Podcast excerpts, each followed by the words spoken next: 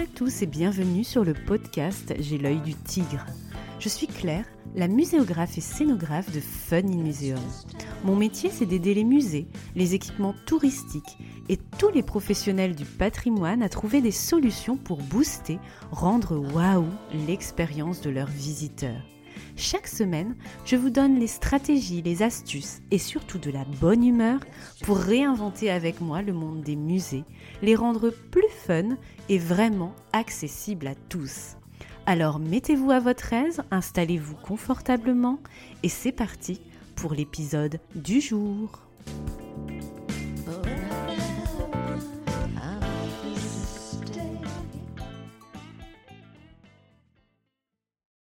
Bonjour et bienvenue dans ce nouvel épisode du cycle Médiatrice. Aujourd'hui, je reçois Anne Kogan-Krumno pour parler de médiation humaine dans les musées allemands. Une belle occasion de voir comment ce métier est exercé ailleurs.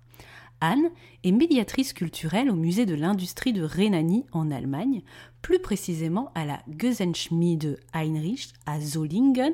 Mille excuses pour mon piètre accent allemand. Historienne et archéologue de formation, Anne habite et travaille depuis 15 ans en tant que médiatrice culturelle en Allemagne pour différentes structures muséales, tant comme employée qu'en freelance. En tant que Française vivant en Allemagne, l'interculturalité est au cœur de son approche et lui permet d'enrichir son travail de médiatrice. Médiatrice passionnée et muséum modératorine certifiée, pour elle, il est important de créer un échange avec le visiteur en lui proposant des approches inattendues, mais aussi en reliant le musée et son contenu au monde qui nous entoure et aux thématiques actuelles. Elle est membre du Bundesverband Museumspädagogik et du Deutscher Museumbund. Merci Anne pour ces défis linguistiques. Au menu, Qu'est-ce qu'être médiatrice en musée en Allemagne et plus largement en dehors du contexte français, salariat, freelancing, fonctionnement?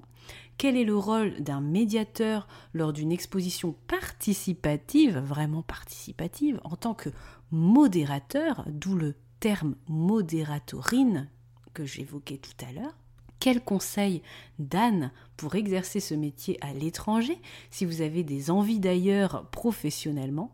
Allez, direction l'Allemagne, prochain arrêt, la Rhénanie. Belle écoute. Bonjour Anne, bienvenue sur J'ai l'œil du tigre. Alors, comment vas-tu en ce lundi matin? Bonjour Claire, merci pour ton invitation. Euh, bah, écoute, euh, ça va bien. Euh, un, petit, voilà, un petit problème de voix, puisque j'ai perdu ma voix la semaine dernière, ce qui est parfait pour une médiatrice culturelle. mais sinon, ça va, ça va. Merci. Ok, parfait. Donc avec toi, Anne, nous continuons le cycle médiatrice secteur culture, musée, patrimoine sur le podcast.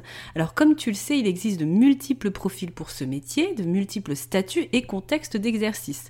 Et j'avais envie de creuser avec toi l'exercice de ce métier à l'étranger, dans un autre pays que la France, et on part en Allemagne avec toi justement, et plus particulièrement au musée de l'industrie de Rhénanie. Avant d'aller plus loin et de partir un peu en voyage avec toi, peux-tu, s'il te plaît, Anne, te présenter en nous disant ce qui t'anime dans la vie et ce que tu considères comme ta mission en lien ou non avec ton métier de médiatrice? La question qui tue dès le lundi ouais, exactement. la question qui tue.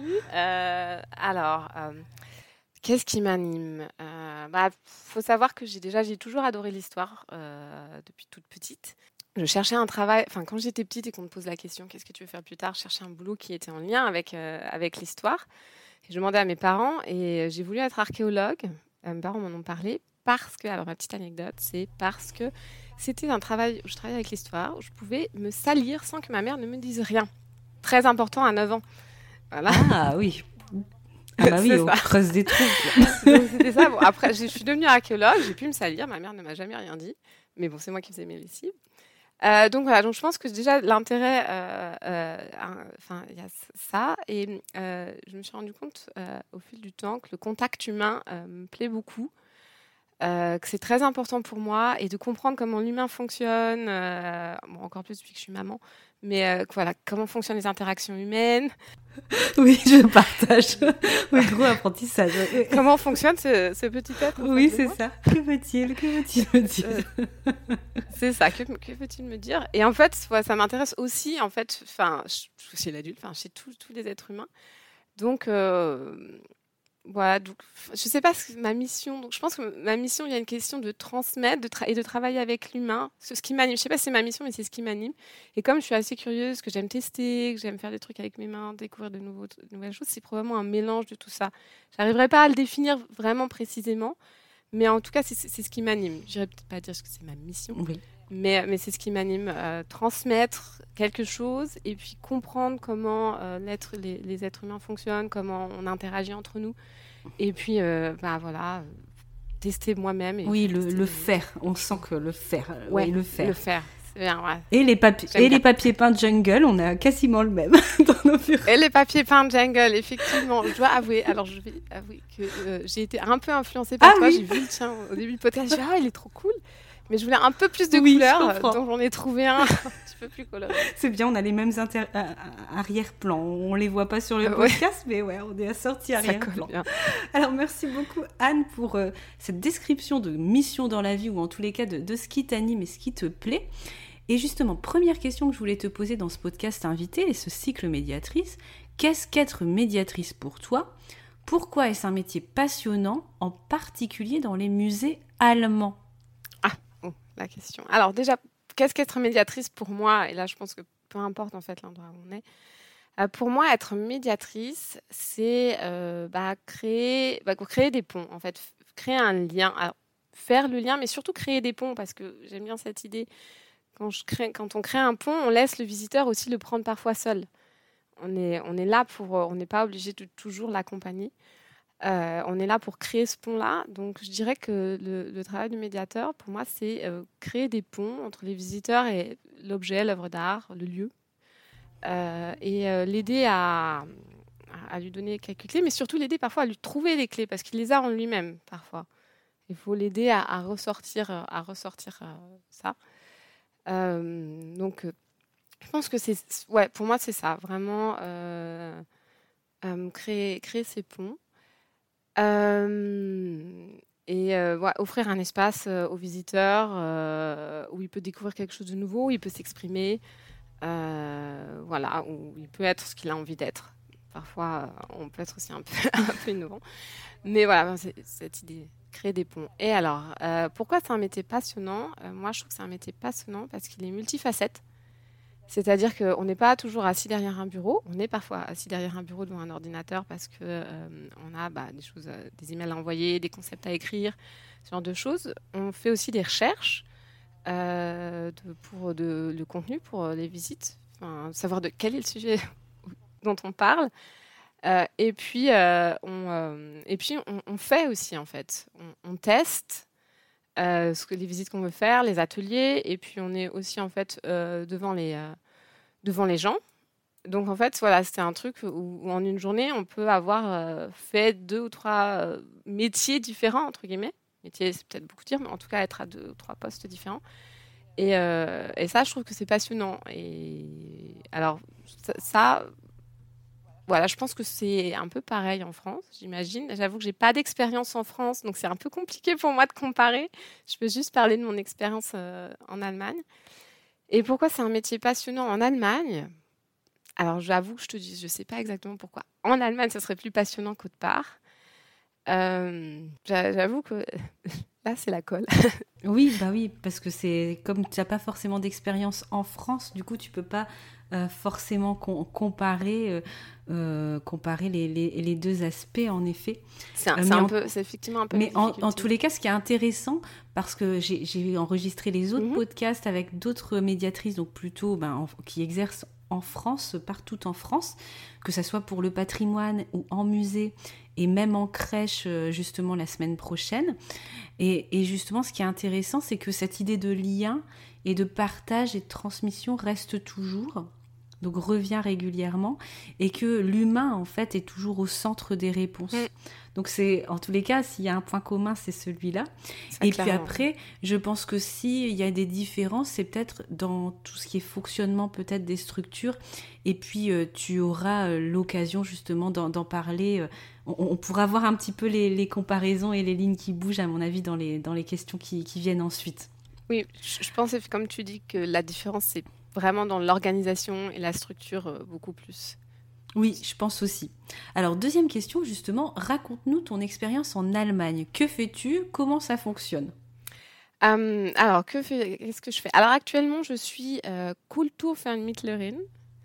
Mhm. Euh, c'est le terme, c'est ce qui est sur, mon contrat, euh, en, au musée de l'industrie de Rhénanie et plus précisément à la Gesenkschmiede Hendrix, qui est une forge d'estampage. si vous ne savez pas ce que c'est, je ne savais pas ce que c'était avant de commencer, je dois vous avouer. Donc, euh, et euh, ce qui était en fait un, ancien lieu de production de ciseaux. Et euh, alors là, chez nous, c'est un petit peu particulier parce qu'en fait, on est un musée où il y a beaucoup de médiateurs culturels. ce qui n'est pas forcément partout le cas.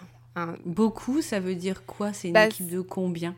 Alors, c'est-à-dire qu'en fait, moi, je suis Kulturvermittlerin et j'ai deux collègues qui sont collaborateurs scientifiques et muséumspédagogue. Mhm. Et en fait, Kulturvermittler et muséumspédagogue, c'est deux mots qui veulent dire médiateur culturel. Mais muséumspédagogue, c'est spécifique au musée. Les Allemands ont des terminologies spécifiques, théâtre-pédagogue, Kunstpädagogue, euh, ce genre de choses. Et Kulturvermittler, c'est... art, tu vois, je me souviens. Ouais, Kunst exactement. oui, je dirais voilà. Et, et Kulturvermittler, c'est en fait la traduction littérale de euh, médiateur culturel, c'est un peu un terme plus englobant, en fait. En tout cas, moi, je le comprends comme ça. Et euh, voilà, ils ont dans leur, ils sont définis comme euh, muséumspédagogues. Euh, la directrice est une ancienne médiatrice culturelle, la directrice de la Gedenkschmiede en tout cas. Donc, euh, tu vois qu'en fait, toute l'équipe chez moi, et ça, c'est un luxe, toute l'équipe est un peu à, à, faire avec la médiation ou s'y connaît, enfin, de l'expérience. Oui, ça, c'est bien parce que c'est vrai que quand on imagine une expo ou qu'on doit la faire vivre et créer des animations, si on a une personne qui est uniquement je dirais, scientifique et qui a pas ce lien dont tu parles avec les publics, ben c'est vrai qu'il peut avoir des décalages.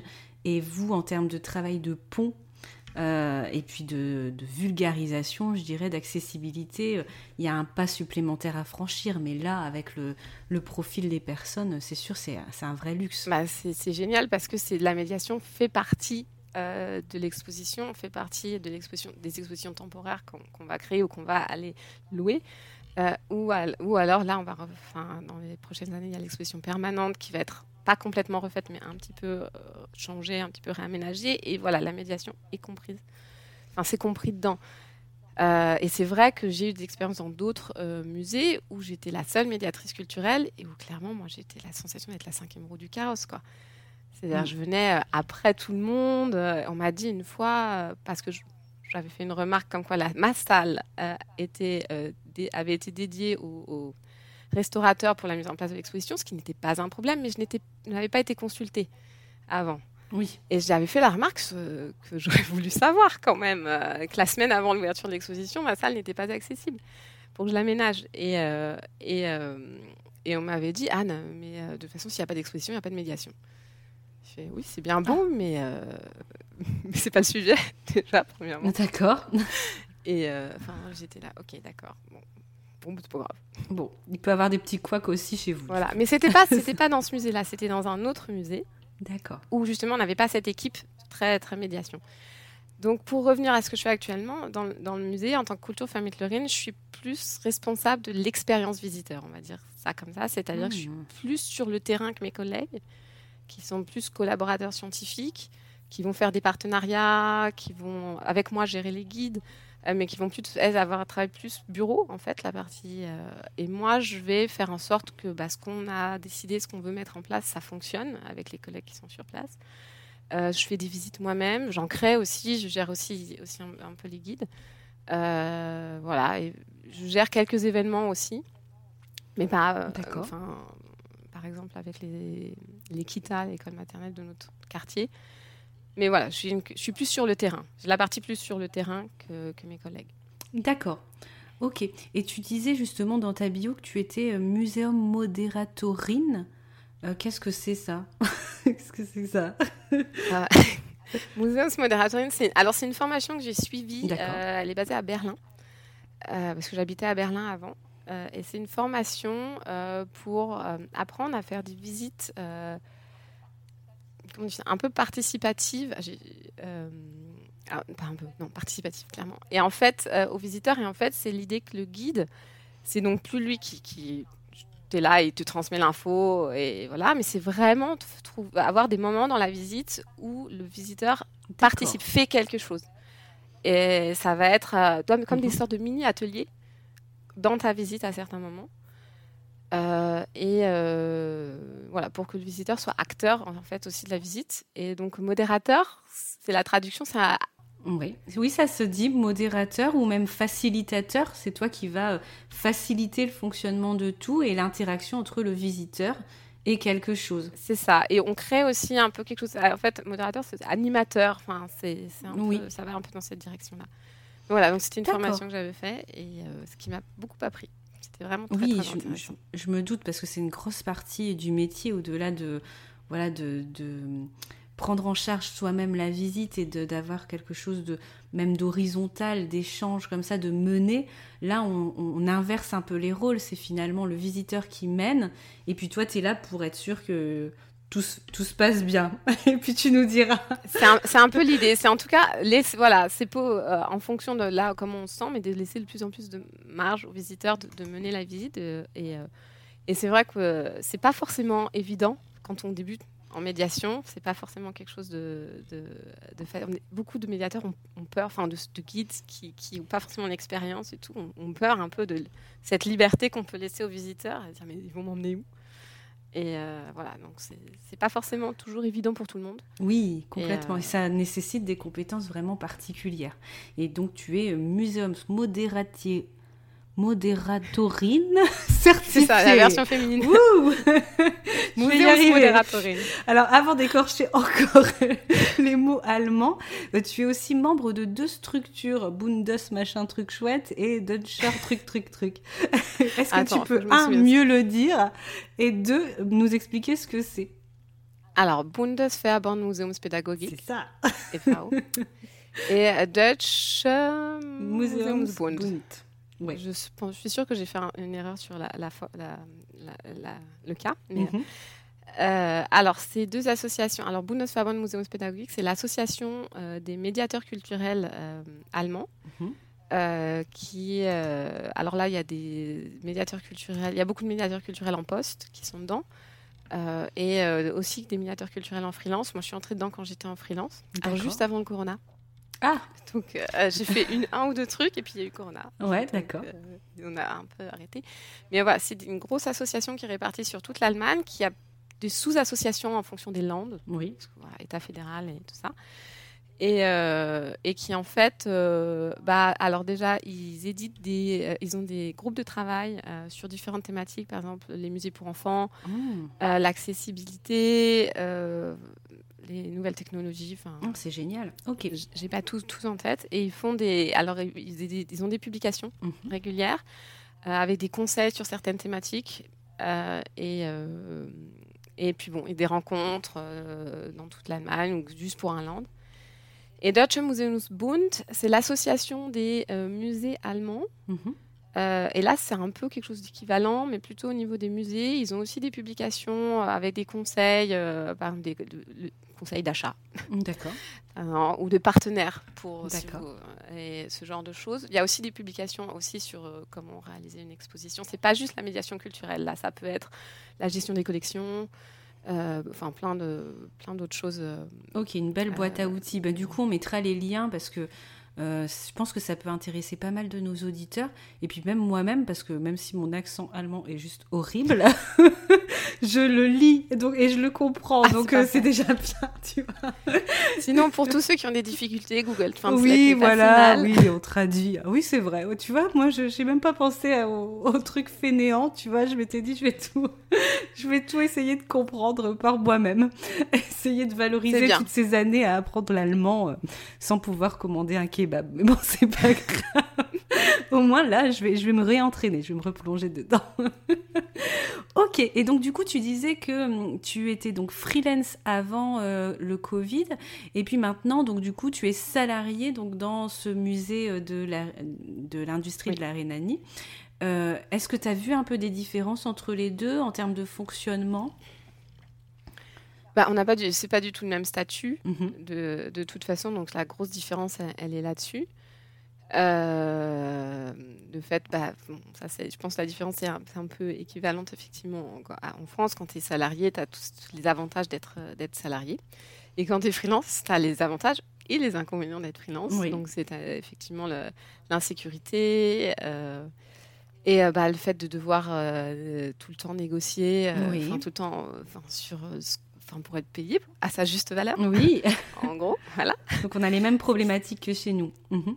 Oui, oui, bah ça, ça effectivement, et euh, parce que euh, à la difficulté qu'il y a euh, sur le statut de freelance, parce que je pense que la grosse différence, ça va probablement être là, le statut de salarié. Alors, je, réfléchis. Sur le statut de freelance, voilà, on va commencer par le statut de freelance. la- ce qui peut être, alors, différent, je sais pas, mais bon, en tout cas, euh, on est. euh, alors, normalement, le freelance ouais, est censé déterminer son, son tarif. Mhm. Euh, et euh, bien sûr, dans le monde culturel, pour les guides, par exemple, moi j'étais donc en médiation, ce n'est pas possible. D'accord. Ce n'est pas le cas, en fait. Oui, en faits. fait, tu as des grilles tarifaires, mais c'est comme quand tu interviens, par exemple, à l'université, tu vois, tu as des, t'as des grilles tarifaires, et puis finalement, tu dois respecter cette grille-là. C'est ça C'est même pas forcément ça. Enfin, de mon expérience, en tout cas, c'était quand j'étais euh, guide, c'était chaque musée euh, définissait combien il, il payait le, le guide. Et tu pouvais pas, en tant que guide, arriver et dire bon, bah voilà, euh, moi je prends tant. Ça arrive dans certains cas. Euh, moi, je sais que pour des ateliers très particuliers, je vais avoir euh, des personnes, ils m'ont dit je prends 50 euros de l'heure, euh, par exemple, et je vais dire bah ok, c'est bon pour moi, ou, ou ça, après on discute si c'est pas possible. Mais euh, en tant que guide, par exemple, c'est le musée, il me disait bah nous on paye tant de l'heure, et euh, c'était pas forcément énorme, sachant qu'ils payaient pas forcément euh, le temps de préparation, D'accord. enfin même le temps d'arriver avant que le- Mhm. le, groupe n'arrive. Pour, Oui. euh, un- pour être au moins là considéré, ou éventuellement préparer la, la salle si on a un atelier, ou le fait de ranger un peu la salle derrière. Euh, et, euh, et donc, on, on est sur des tarifs qui, peuvent parfois être euh, très bas, et où en fait, on sent- dès qu'on habite un peu loin, c'est euh, laisse tomber, dès qu'on a un peu de trajet, ça ça vaut pas le coup. Alors qu'en France, tu vois, être freelance en tant que médiatrice culturelle, on va plutôt le voir, alors certes avec euh, aussi des freins, euh, euh, des freins psychologiques euh, qui est plus ou moins variable en fonction des personnes, de l'insécurité financière, mais par contre, on va le voir aussi sur de la liberté de choix pour les structures, mais aussi l'accès à des missions qui vont être différentes du, de l'animation ou du guidage. Euh, dans, dans une expo par exemple, où on va par exemple inventer euh, un outil de médiation, etc. Est-ce que ça, ça existe aussi, les Ça- médiatrices oui, oui. culturelles euh, freelance pour ce type d'activité en Allemagne? Oui, ça existe aussi. Je l'ai fait aussi pour une ou deux structures où j'ai inventé une visite, un atelier, par exemple, de, de A à Z. Euh, voilà, c'est aussi, c'est, aussi possible. Il y a des médiatrices culturelles ou des médiateurs culturels qui sont consultants aussi, enfin, qui font des formations. Mhm. Euh, donc, il y a plusieurs, euh, en fonction de ce qu'on sait faire, de là où on, voilà, on a son expertise, de là où on se sent capable de le faire, on a plusieurs possibilités. Mais voilà, c'est vrai que moi, dans ma relation, j'ai, travaillé principalement avec les musées, j'ai pas fait de, j'ai pas été formatrice. Mhm. Euh, et je voyais qu'effectivement la difficulté de, il y avait, il pouvait y avoir une liberté, il y avait une liberté, mais la difficulté financière était, c'était, vraiment compliqué et de faire comprendre que bah, euh, bah, faut, faut que je mange et puis que j'ai des qualifications euh, qui valent un peu plus que euh, Oui. de 15 euros de l'heure. Bien sûr. Voilà. Ok, et peut-être qu'en Allemagne, c'est peut-être moins réglementé qu'en France, parce que c'est vrai qu'en France, euh, tu vois, tu as par exemple, quand on doit recruter quelqu'un, un freelance, il y a trois devis minimum obligatoires pour la mise en concurrence. Après, au-delà d'un certain seuil de mission, euh, on doit passer par un marché public. Euh, c'est 40 cas, par exemple, pour, pour nous, en France. Est-ce que ça fonctionne aussi pareil en Allemagne? Alors pour les marchés publics, je ne sais pas exactement parce que je me suis pas, c'est pas moi qui gère effectivement. J'ai jamais eu à gérer euh, ça, euh, donc je peux pas effectivement clairement te répondre là-dessus. Par contre, euh, les trois offres, ça existe. Alors, pour les guides, moi, en tout cas, j'ai jamais senti que. On... Enfin, pour... alors, guide pour les visites guidées, non. Mmh clairement, parce que de toute façon, tu as plusieurs guides et, mmh voilà. Pour quand j'ai fait l'atelier, quand là-dessus, je suis pas sûre qu'il y en avait. Alors, il a probablement justifié parce que j'ai dans un coin, il n'y avait pas des médiateurs culturels à tous les coins de rue. Oui. c'est aussi possible. Mais je sais, pour, en travaillant dans la musique, que pour le moindre achat, par exemple, que ce soit en médiation culturelle n'importe où, euh, il faut souvent enfin, les trois offres. Ça fonctionne il y a un pareil. que je, ça fonctionne un peu je connais pas forcément, mais... Euh, ok. Voilà. Ok, du coup, on sait à peu près comment ça fonctionne et puis on a fait même une petite formation vocabulaire. Super. Alors, troisième question que je voulais te poser. Donc, petite revue de projet à présent. Parle-nous, s'il te plaît, Anne, d'un projet qui t'a challengé, d'un autre qui t'a donné du fil à retordre et d'un dernier qui t'a le plus touché, ou bien le combo des trois, hein, j'en sais rien. Alors un projet qui m'a challengé, euh, oui, qui m'a challengé. Alors Phil Arthur Challenge c'est un peu mélangé, mais je vais peut-être présenter deux projets. Alors Challenger, c'était mon premier job en tant que médiatrice culturelle en responsabilité sur un poste aussi, euh, un CDD pour le coup, mhm. euh, sur une grosse expo. C'était une Landesausstellung, donc c'était une exposition à portée régionale. Et comme on est un État fédéral en Allemagne, les portées régionales, ça a une portée encore plus grande important. Mhm. qu'en France. Euh, c'était en Sachsen-Anhalt. Oui, c'est en Sachsen-Anhalt à Magdebourg. Et voilà, c'était mon premier poste à responsabilité. J'étais pas très expérimentée sur ce type de poste et euh, ça a été assez difficile. J'arrivais dans une ville que je connaissais pas, j'avais personne à proximité. Euh, et euh, j'ai eu. et puis c'était mon premier gros poste comme ça en tant que Française en Allemagne. À ne pas négliger. Mhm. ce, point de vue-là, c'est un peu un, choc culturel. Enfin, un choc culturel. J'étais, je vivais déjà en Allemagne depuis quelques temps, mais il y a des différences et on les perçoit pas toujours tout de suite. Il faut, faut, faut les expérimenter. Et voilà, je m'étais un peu euh, pris la tête avec ma chef, qui mhm. était responsable de l'exposition. Euh, mais voilà, bon, j'ai tenu le, choc, j'ai tenu le coup, j'ai été jusqu'au bout et, euh, et, ça a très très bien fonctionné. Ça a été un gros gros succès. Mais c'était un challenge. Un challenge du coup d'adaptation du coup. Et tu peux nous donner un exemple d'adaptation? Tu dis qu'il y a eu voilà, tu as dû t'adapter un peu à des différences. Est-ce que tu as une petite anecdote à nous livrer euh, Une petite déconvenue que tu as vue ou quelque chose qui t'a... Une petite déconvenue. Alors, l'adaptation, c'est peut-être sur c'était des questions donc interculturelles, euh, des questions Moi, j'avais mon expérience, même si j'ai pas travaillé en France en tant que médiatrice culturelle, j'ai grandi en France, je suis française. Euh, donc j'ai une mode de fonctionnement euh, français, on est très euh, flexible, on fait beaucoup de choses à la dernière oui, parfois. une grosse tendance, hein, pas tout le monde. Je dois, tenir de, l'Allemagne, moi, pour. Tu vois, moi j'aime bien anticiper, tu vois. J'aime bien tout prévoir, tu vois, même si j'ai une certaine flexibilité, mais ouais, les last minutes, moi j'en peux plus, quoi. mais bon, en France, il y a un peu cette, il y a quand même cette ah, tendance-là, voilà. Effectivement, tu confirmes. Euh, et, bon, voilà, moi, c'est vrai que j'avais un peu, c'est pas forcément last minute, mais un peu un côté, voilà. Euh, Après, travailler dans l'urgence, on est efficace hein, aussi. Hein. C'est, oui, technique. c'est vrai. Euh, et, effectivement, en Allemagne, c'est un beaucoup plus, beaucoup plus cadré. Donc, par exemple, je réfléchis. Alors, j'avais, j'avais besoin de faire un brainstorming avec mes collègues parce que j'étais toute seule sur la médiation, sur un sujet que je connaissais pas forcément. On arrive beaucoup en arrivant. Et j'avais besoin de faire un brainstorming avec mes collègues euh, collaboratrices scientifiques euh, pour, bah, pour être sûr, pour savoir, pour avoir des idées, des, inputs. Et euh, bah, moi, j'ai arrivé, je suis arrivée au brainstorming. J'avais préparé quelque chose. Voilà. Mais pour moi, un brainstorming, c'est voilà, je prépare une base, on va discuter de ça. Et puis ensuite, on va brainstormer, on réfléchit, mais j'arrive pas en disant voilà, je veux faire ça. Et en fait, j'ai eu la sensation, en tout cas, que ma chef attendait que c'était pas assez ce que j'avais préparé. Voilà, donc euh, oui, mais si je fais un brainstorming, c'est parce que j'ai besoin d'idées, d'input. Voilà.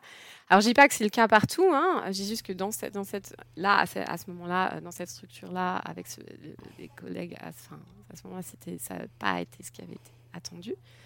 Voilà, donc ça a été un peu, enfin, c'était un peu euh, déconvenu, un petit peu difficile sur le, sur le moment. Voilà, ou, sinon, les, faits qu'en en Allemagne, un non, c'est un non. En France, un non est une possibilité de oui. C'est un peu une généralité, mais euh, c'est un non n'est pas complètement un non.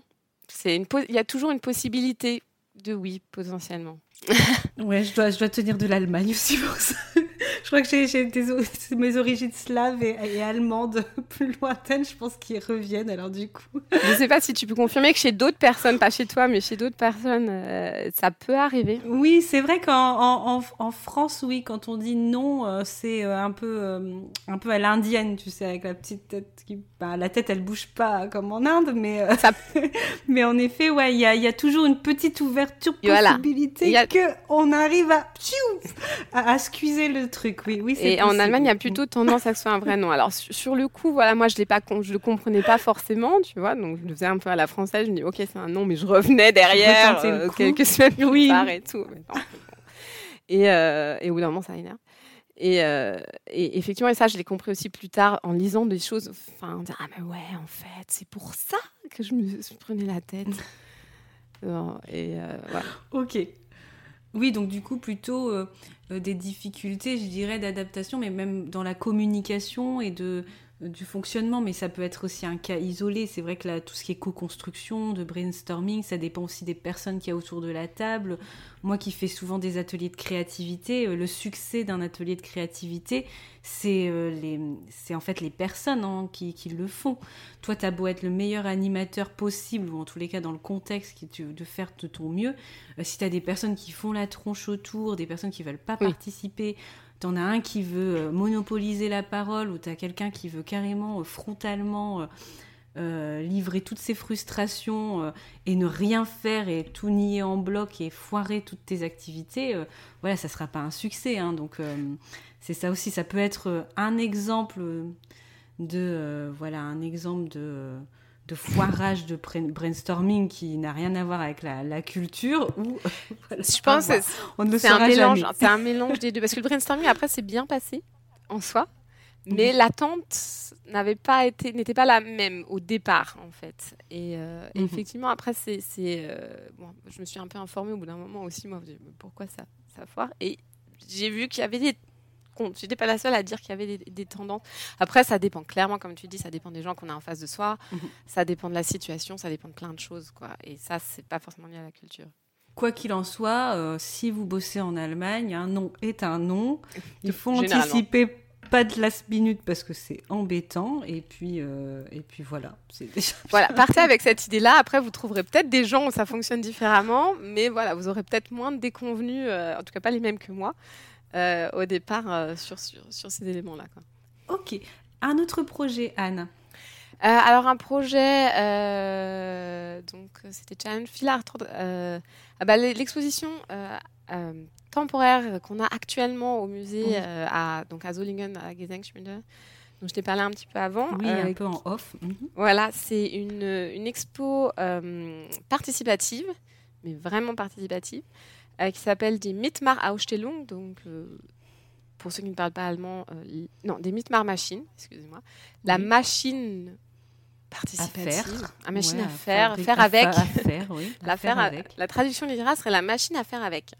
Oui, et Ausstellung, c'est exposition, hein, c'est ça? Oui, c'est ça, mais en fait, c'est dit Mitmar Machine. Je me suis trompée. Mhm. et c'est la, donc c'est la machine à faire avec. Oui, on mettra les liens. Comme ça, les personnes trouveront directement. Euh, qui n'est pas, qui n'a pas été créé par nous, mais qui a été créé par l'association Aki euh, FAO, qui est basée à Düsseldorf, qui travaille euh, avec les enfants et qui font plein, plein, plein de trucs. C'est vraiment, enfin, que ce soit exposition, plein d'autres choses. Et en fait, c'est une, une, machine, c'est entre la technique et l'art. ça ressemble donc au, un peu aux machines de Jean Tinguely. Oui. Voilà. Et sauf que les moteurs, ce sont les visiteurs et que euh, donc il y a plusieurs modules et en fait c'est les visiteurs qui sont, font du vélo ou euh, qui sont sur un sofa avec les pieds qui, qui font avancer quelque chose et qui mhm. font euh, bouger la machine et en fait il y a des ateliers et ces ateliers c'est les visiteurs peuvent fabriquer quelque chose alors ça peut être bricoler quelque chose, ça veut dire bricoler un petit, un petit truc. là, on a des thématiques comme le monde sous-marin, donc ça va une petite pieuvre qu'on va mettre à un endroit et, comme les choses bougent, bah, ça va faire un, un, tableau vivant un peu. Enfin, ah oui, donc tu as quand même de, de l'humour, quoi. Tu as de la fantaisie. Tu, tu, peux, tu, mhm. peux faire de la, tu peux avoir de la fantaisie, tu peux avoir de l'humour. Donc c'est très voilà ça c'est pas juste mettre un boulon quoi. Il y a, ça va au-delà de ça. C'est ça tu peux mettre un boulon. Tu peux rajouter tu peux rajouter des, des, des éléments et très plus techniques. Et, et tu mais as aussi une question très très plus art on va dire en fait on s'approche de l'art cinétique un petit peu oui. ou de la fantaisie. Donc c'est un mélange des deux. Et euh, voilà, et c'est une exposition qui est super, qui est vraiment géniale, euh, principalement pour les enfants, mais bon, c'est pour les adultes aussi, mais euh, le public cible principal, c'est les enfants. Et en fait, effectivement, y a, ça a été un peu compliqué pour nous à mettre en place, alors comprendre ce dont on avait besoin au niveau organisation personnelle pour que l'exposition fonctionne avec notre structure. Oui, que ça soit pas un chaos comme tu l'expliquais en off. On a besoin de beaucoup de médiateurs en fait. Il y a toujours un, un c'est vraiment pas suffisant. Il faut au moins deux voire trois personnes dans l'exposition tout le temps parce qu'en plus la machine, des fois, c'est une machine, elle se casse, il y a des choses qui fonctionnent pas bien, donc il faut réparer. Donc si tu es tout seul, ça marche pas. c'est médiateur mécano quoi. C'est ça, médiateur mécano, exactement. On est tous devenus spécialistes euh, dans les transmissions, comment on fait les trucs. Et euh, donc, question d'organisation sur le personnel, euh, sur le matériel pour les, euh, les, ateliers, pour la partie bricolage de l'atelier. Là, c'est mon boulot de trouver du matériel en respectant les budgets. Donc, mmh. sachant que l'exposition reste six mois, donc voilà, il faut trouver le trouver du... On a beaucoup de récupération, mais il y a des choses qui doivent être achetées, du papier, des choses comme ça. On, a besoin de papier qui n'a pas été peint encore. oui. On récupère beaucoup d'affiches quand même. Enfin voilà, donc c'est un beaucoup gros travail là-dessus. Et puis et puis la question de voilà, comme je t'ai dit, c'était une exposition exposition pour moi quasi philosophique parce qu'il y avait la question de la liberté. combien de liberté on laissait, combien de liberté on laissait à nos aux guides, aux médiateurs qui étaient dans l'exposition? Même, euh, enfin, pour, ok, par rapport à moi, ils étaient là, mais est-ce que je peux enlever un truc? Oui, là, on était presque dans ce que tu disais tout à l'heure. Vous êtes euh, modérateur finalement, facilitateur, quoi. Il n'y a pas de visite guidée dans cette exposition. C'est vraiment les gens, on, leur explique un peu comment ça fonctionne. On est là euh, s'il y a des questions, si pour leur montrer des trucs éventuellement, mais même pas en fait. Et on gère les, ateliers. Et, euh, donc, euh, voilà. Mais il y avait la question de la liberté euh, des guides, des médiateurs culturels. Au départ, ils n'osaient pas dire on va enlever ça, on voudrait faire une autre thématique. Ça a mis un peu de temps. Quel, combien de liberté on, on, leur laisse Et la liberté des visiteurs. Jusqu'où ils ont le droit d'aller pour que ça devienne pas un chaos. tout. voilà, ils démontent tout, mais ils sont capables. Hein. On a vu ça, comme je te racontais au tout début, le premier week-end, ça a été un chaotique parce qu'on n'avait pas assez de personnel, qu'on a eu énormément de visiteurs, enfin plusieurs centaines. Euh, et donc, euh, donc ça a été un succès. Mais on n'était pas préparé forcément à ce que ce soit autant un succès. Et, euh, et puis on a vu que les visiteurs, bah, sur les ateliers, ils prenaient le matos n'importe où, même ils faisaient n'importe quoi en fait avec, que ce soit les enfants, voilà, c'est, ils suivent leur fantaisie, donc leur, on n'a pas à leur en vouloir de, d'essayer de, de, tester. Mais des adultes qui, par exemple, se disent, je vais peut-être, se pose pas la question, je vais peut-être demander si je peux utiliser ça.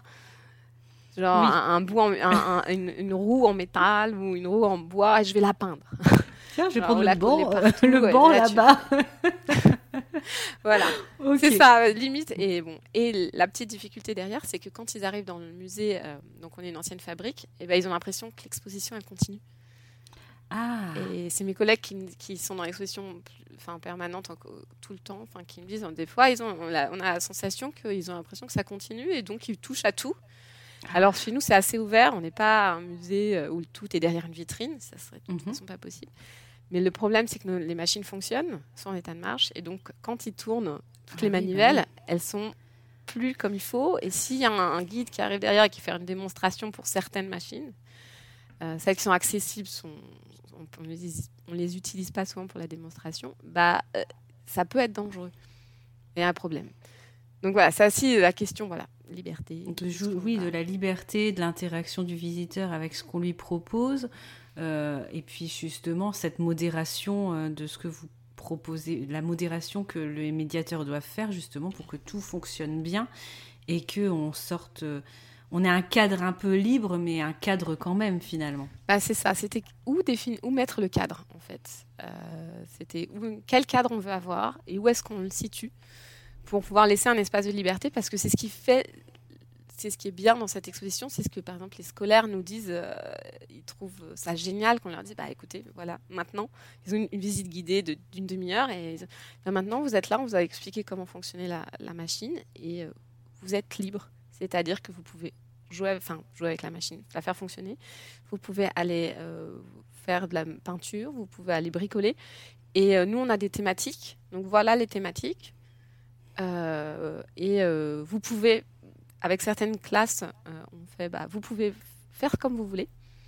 Mhm. À partir du CE1, on fait ça. Mhm. à peu près, et on s'est rendu compte qu'on avait commencé avec le CE2. Certains le font, en tout cas pas tous les guides, mais certains, certains se sentent suffisamment à l'aise pour le faire. Et euh, le CE2, euh, on avait commencé, et on s'est rendu compte que les CE1, ça marchait déjà bien. Et les CP et les grandes sections de maternelle, on n'a pas plus petit. par contre, on les drive beaucoup plus. Oui, bah oui, parce que oui, ça peut être plus compliqué. Mhm. Ils n'ont pas forcément les compétences euh, pour couper, euh, et ils se lancent dans des projets beaucoup trop gros en temps ou pour eux. Donc on les drive un petit peu plus pour être sûr que leur projet est fini quand c'est fini et pas qu'il soit là, bah j'ai pas fini. Oui, frustré, bah oui, parce que oui, vous vivez la frustration quand le dessin ou le truc est pas terminé. Voilà. Maman, on, ne, on connaît, nous. Hein. c'est ça. ok. Oui, mais ce qui est intéressant dans ce que tu dis, c'est que finalement, euh, euh, voilà, une, une, exposition participative, notamment avec une très forte interaction est possible. Il faut juste que de définir un cadre. Il faut qu'il y ait du personnel suffisant, notamment, notamment quand il y a une forte affluence. Tu parlais de plusieurs centaines de personnes. Ben voilà, ça se drive, ça se gère en termes de modération. Et puis, euh, et puis voilà, du coup, c'est possible. Parce que moi, c'est vrai que c'est ce que je te disais en off. Moi, ça m'arrive d'imaginer un peu. J'avais imaginé euh, justement ça dans un musée, euh, ben, un centre d'interprétation sur l'orgue il y a mhm. très très longtemps, il y a plus de plus de dix ans maintenant, quand j'étais salariée dans une autre agence, euh, même le concept que j'avais inventé de ce centre d'interprétation, c'était euh, l'orgue euh, rock'n'roll, quoi. On est très vraiment organ roll, tu vois. organ roll. Et alors que l'orgue, toi, t'imagines l'orgue dans les églises, tu vois, c'est pas non plus super funky. Non. Et donc, du coup, j'avais. Non, c'est super pas funky. Et je, relis pas l'orgue et Elvis, par non, exemple. Non, tu vois. Et, et, du coup, moi, j'avais vraiment imaginé un centre d'interprétation. On parlait de l'orgue, mais vraiment de manière rock'n'roll. Euh, où tu avais, euh, tu vois, euh, tu pouvais être DJ, tu vois, avec l'orgue. Bon, on reconnaissait déjà ma patte, tu vois, j'étais ouais, DJ avec l'orgue, etc. Et en plus, ça n'a pas abouti ce projet-là. Et c'est marrant parce que le directeur artistique de l'époque était vraiment revenu sur quelque chose d'ultra classique, alors que moi j'avais su embarquer, tu vois, le client dans un peu mon propre délire. Et j'avais imaginé aussi une espèce de machine un peu savant fou, tu vois, un peu qu'on qu'on a euh, dans Retour vers le futur, ou tu vois, euh, tu sais, avec les horloges, les machins mhm. qui bougent. Mais bref, une espèce de machine comme ça, avec euh, le vélo, des espèces de tubes de toute matière, parce que la matière fait que le son va être différent. Donc une espèce de station de musique géante un peu œuvre de savant fou, fait avec du bricolage et avec des collaborations d'artistes. Et justement, ce qui avait freiné en fait ce projet, pas tant le client mais euh, une partie du reste de l'équipe, c'était finalement, à mon avis, des verrous psychologiques sur la liberté et sur la faisabilité de ce truc, et notamment après euh, la logistique que ça pouvait mm. être. et du coup, ce qui est bien dans ton exemple, c'est que finalement, si on anticipe le tout, si on anticipe ça, qu'on cadre bien, et eh bien c'est possible. On peut inventer des choses un peu folles, notamment pour une version temporaire. Euh, mais euh, ça, s'anticipe et ça s'organise. On n'est pas obligé de faire euh, trois pas en avant et puis finalement cinq en arrière parce qu'on va se dire ah il faut acheter tel matériel ah ils vont mm. toucher ça ça va générer tel problème parce que c'est finalement ça qui fait la valeur de de votre exposition qui est vraiment participative pour le coup. C'est pas juste un mot qu'on met ça parce qu'on a trois quatre piou piou euh, non non à actionner quoi. C'est dans le titre en fait, hein, oui. Machine de toute façon. Mais la promesse elle est là. La promesse elle est, là. Souvent les personnes disent ah on fait un truc participatif mais en fait euh, euh, tu as 3-4 manips. Mm. Oui, et puis souvent dans l'histoire du projet, moi ça m'arrive souvent quand on me demande des muséographies et des scénographies participatives avec du ludique, etc. Bah, en fait, et des choses multisensorielles, bah, au début on a des trucs un peu folles avec mon esprit un peu fou. avec de l'humour, avec vraiment, tu vois, un peu des choses un peu barrées. Et puis au fur et à mesure du projet, de la conceptualisation, tu vois, et de la faisabilité du truc, bah en fait, après, à la fin, on se retrouve avec trois piouts de quoi. Parce qu'il y a des freins euh, de logistique, et puis oh, ça va être compliqué. Oh, on va devoir travailler avec un artiste, on va devoir euh, faire appel à un Fab Lab, à un truc. Ah, mais les guides, ils sont pas formés à remettre tel truc. Euh, ça va être le chaos et du coup, bah, on se retrouve avec trois piou de quoi. Et c'est dommage. Mais c'est effectivement l'organisation, le, budget, les guides, euh, tout ça, c'est le nerf de la guerre en fait pour ce, genre de choses. Et sans vous, c'est pas possible.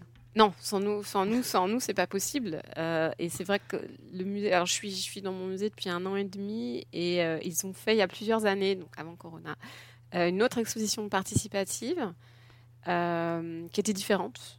Euh, et, euh, mais voilà, ils ont déjà l'expérience et dans un an, dans deux ans, on en a une nouvelle qui arrive, qui s'appelle ProBeard Capiet, qui a été créée par d'autres collègues au sein du musée parce qu'on est un très très gros musée en fait. Il n'y a pas que nous à Zollingen, on a huit, huit musées différents répartis dans toute la Rhénanie. Et voilà, c'est aussi un truc participatif. Alors, par exemple, sur l'exposition d'Imitmar Machine, on a, fallu qu'on ajuste après. C'est-à-dire qu'on l'exposition est arrivée et en fait, on avait prévu une partie du truc et puis on s'est rendu compte que ça collait pas avec notre structure. Enfin voilà. Donc il a fallu qu'on ajuste. Euh, on a réussi à ajuster. On a réussi à avoir le budget pour ajuster. C'est pas toujours le cas, parce que c'était pas forcément, euh, on n'avait pas forcément prévu comme il, comme il fallait. On n'avait pas réussi. C'était pas forcément évident de voir l'ampleur de, de l'exposition parce qu'on l'avait pas conçue aussi, comme on, la loue. Et, euh, et, par exemple, là, il y a l'autre exposition qui arrive dans deux ans. Euh, elle est déjà créée, elle est déjà dans d'autres lieux, dans d'autres musées, enfin dans d'autres euh, musées dépendants du musée de l'industrie de, la Rhénanie. Et dès que notre exposition d'Imitmar Machine n'est plus là à partir du, mois d'août, bah, je, je, vais y aller pour voir les collègues et leur dire alors, de quoi on a besoin? Dites-moi tout, parce que j'ai voilà, histoire de prévoir et dire ok on a besoin c'est ça alors il y a besoin de tant de médiateurs. Là ça fonctionne pas avec un ou il en faut plus ou ce genre de choses. Et tout ça pour pour pouvoir prévoir.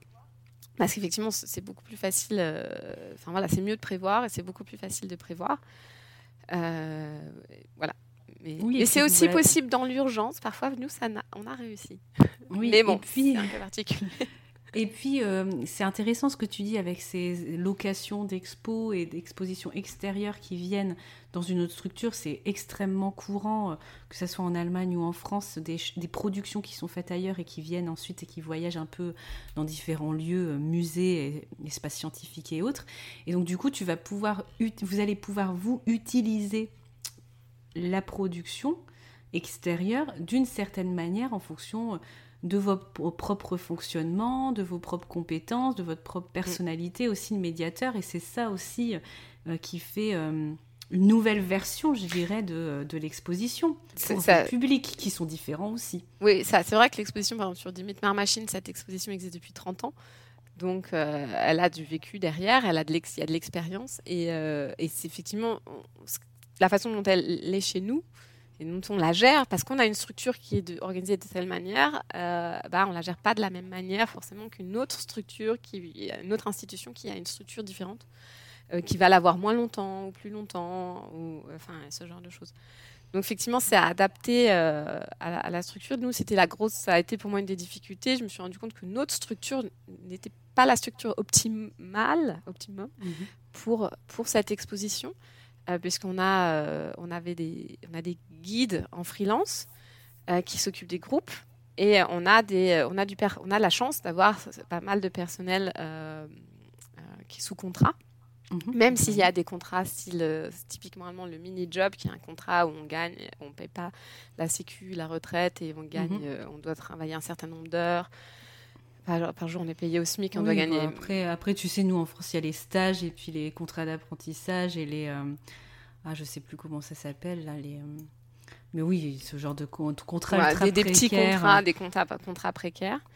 Et, et donc on avait ça, et en fait, sur cette exposition, moi, mon impression, c'est que ce qui fonctionne mieux si on avait pris que du personnel qui faisait les groupes et les visiteurs, euh, mhm. famille, enfin, et tout ça, euh, parce qu'il s'adaptait mieux à l'expo, il allait la faire l'heure plus rapidement.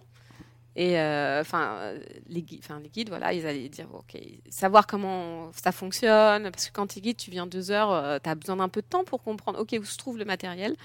J'ai besoin du pistolet à colle, il est où? Euh, et petite casquette. c'est ça. Donc il a fait, on a fait des plans partout et euh, j'ai dit à tout le monde bougez pas. C'est un peu ça. Ouais. Il y a des gens qui me demandent toujours ils sont où les cutters Bah les cutters ils sont cachés derrière pour pas que les bah les prennent. Tu vois. Ok, Mais genre... casquette à fond pour euh, pour les médiateurs en tout cas pour ça. cette expo. Un beau challenge.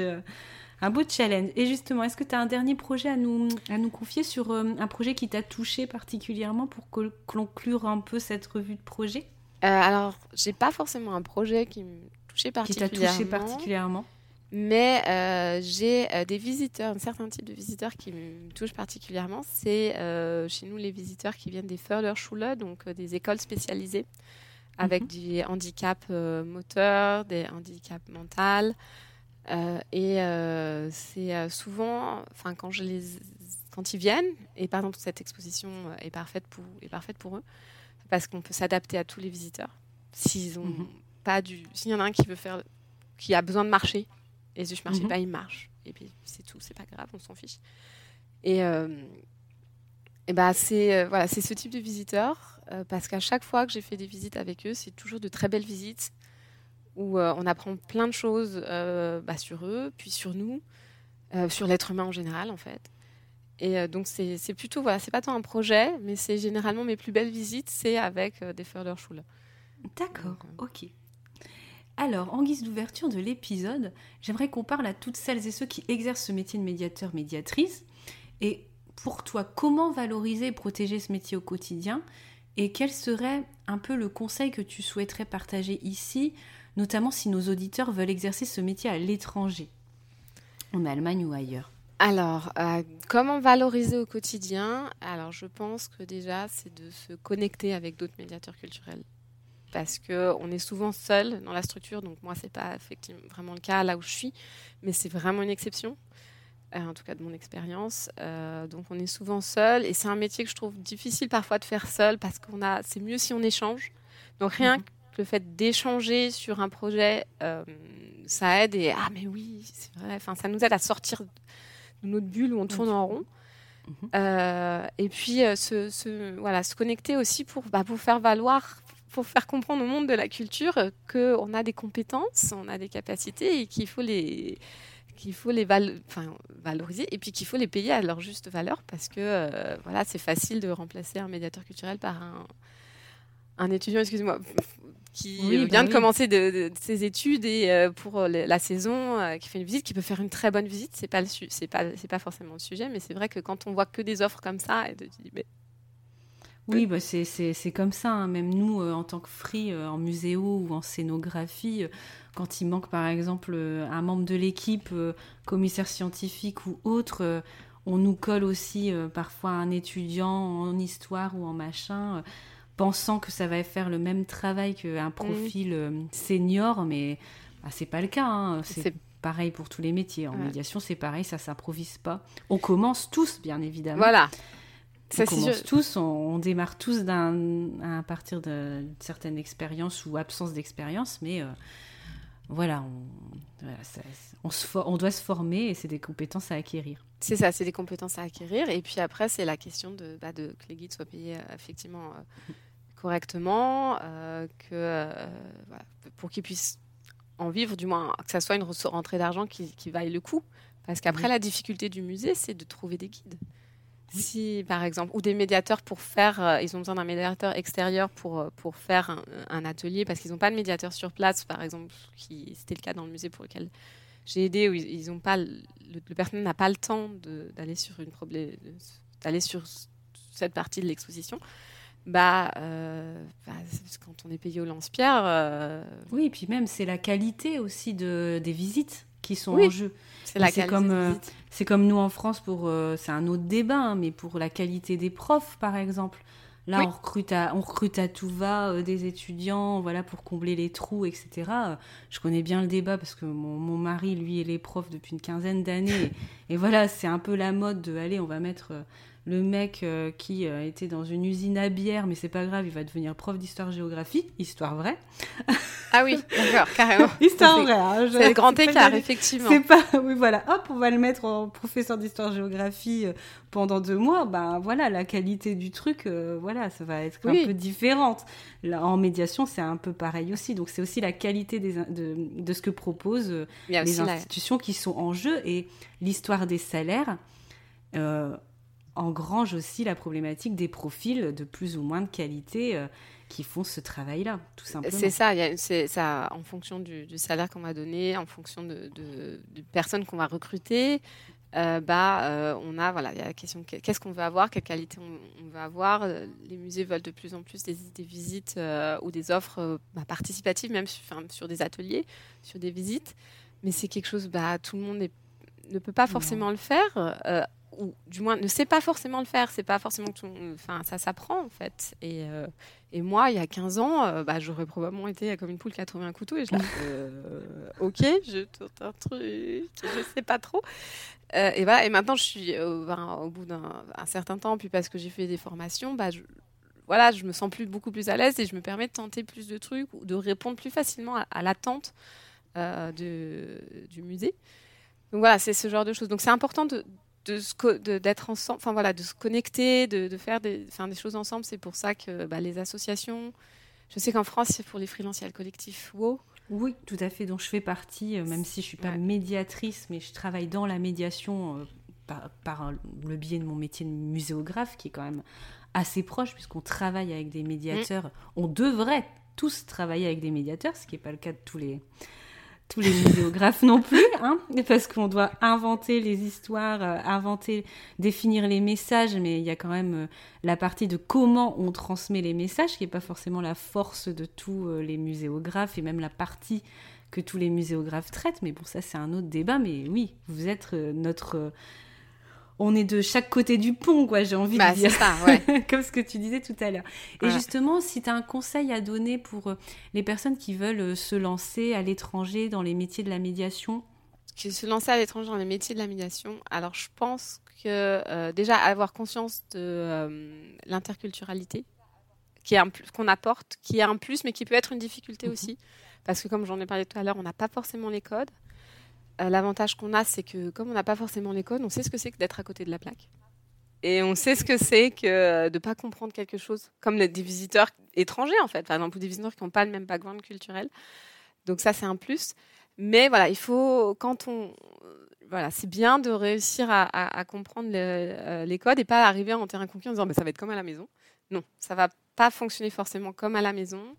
Euh, déjà, les structures sont mhm. différentes, le mode de pensée est différent. Moi, quand je suis arrivée en Allemagne, euh, je me disais, c'est les voisins. En plus, ma famille vient d'Alsace, c'est les voisins. Euh, c'est, voilà, ça va pas être aussi différent.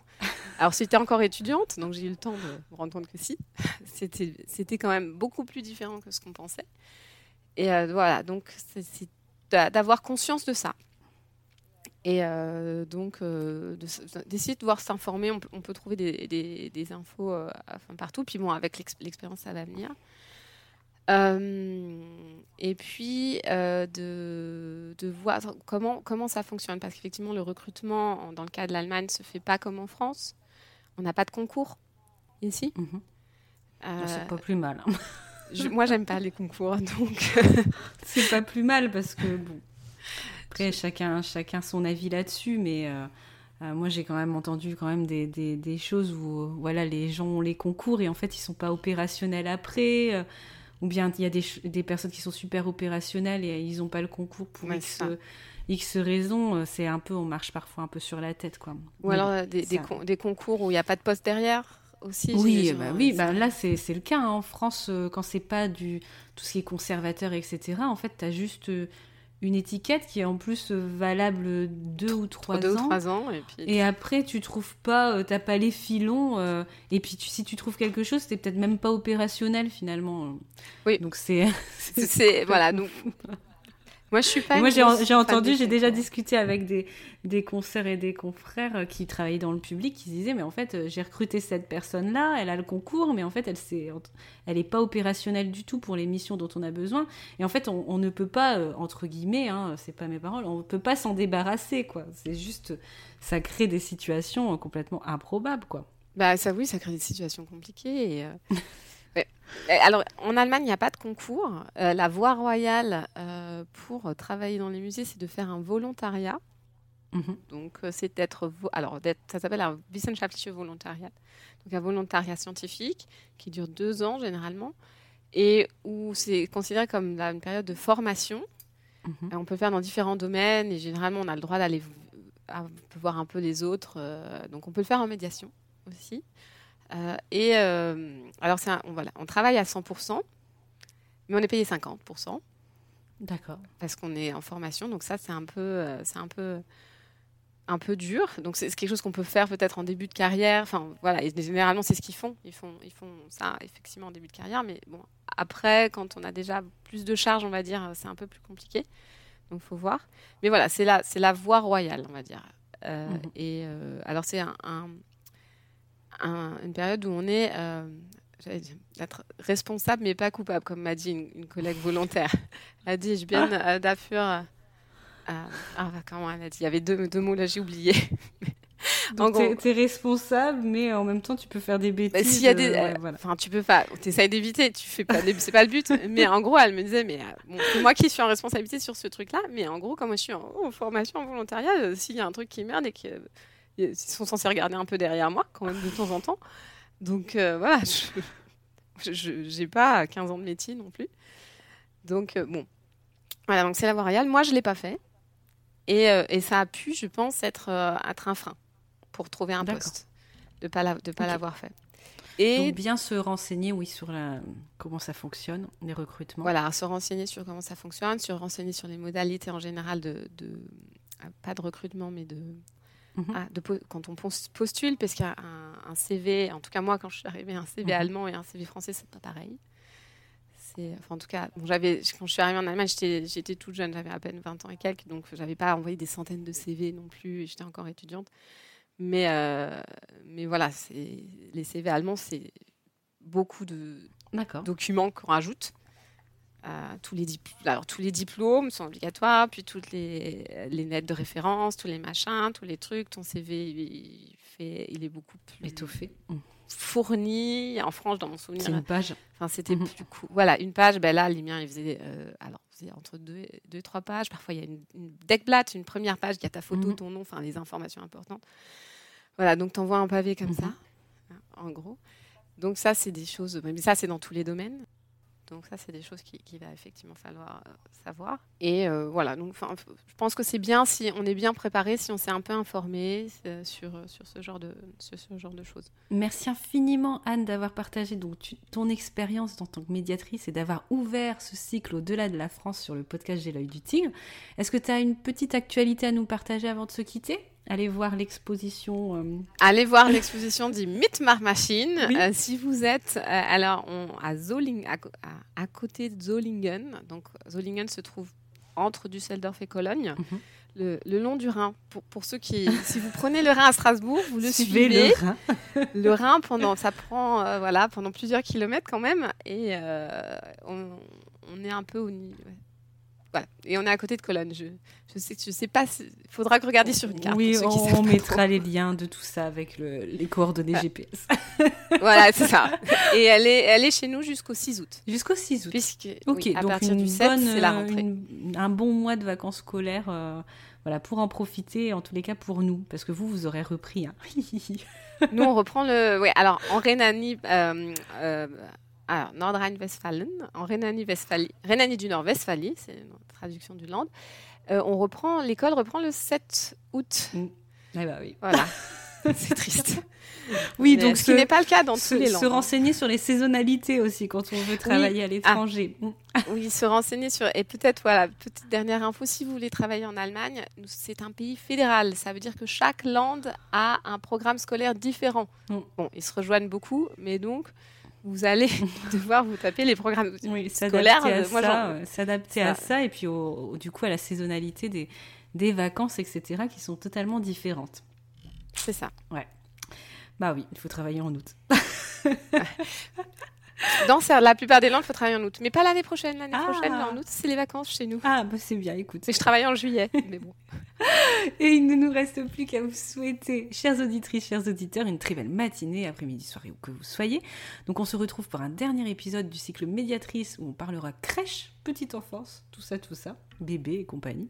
Avant, avant la coupure de l'été, en tous les cas du podcast, et une coupure particulière pour moi. Je vous en dis pas plus, je vous en parlerai plus tard. À bientôt sur J'ai l'œil du tigre et encore merci Anne pour ton partage. De rien. Depuis l'Allemagne. Depuis l'Allemagne. merci beaucoup. Radio Berlin, on coupe. merci beaucoup. Merci à toi. Si tu aimes J'ai l'œil du tigre, tu vas adorer te former avec moi. Je te propose des produits de e-learning, e-book et formation en ligne. Je dispose aussi d'un catalogue de formations en présentiel pour les professionnels du secteur autour de quatre grands thèmes la démarche design, l'accessibilité, la stratégie et la médiation. Les liens sont en description de chaque épisode ou rendez-vous sur mon site web www.funnymuseum.com, page formation et page boutique dans le menu du site.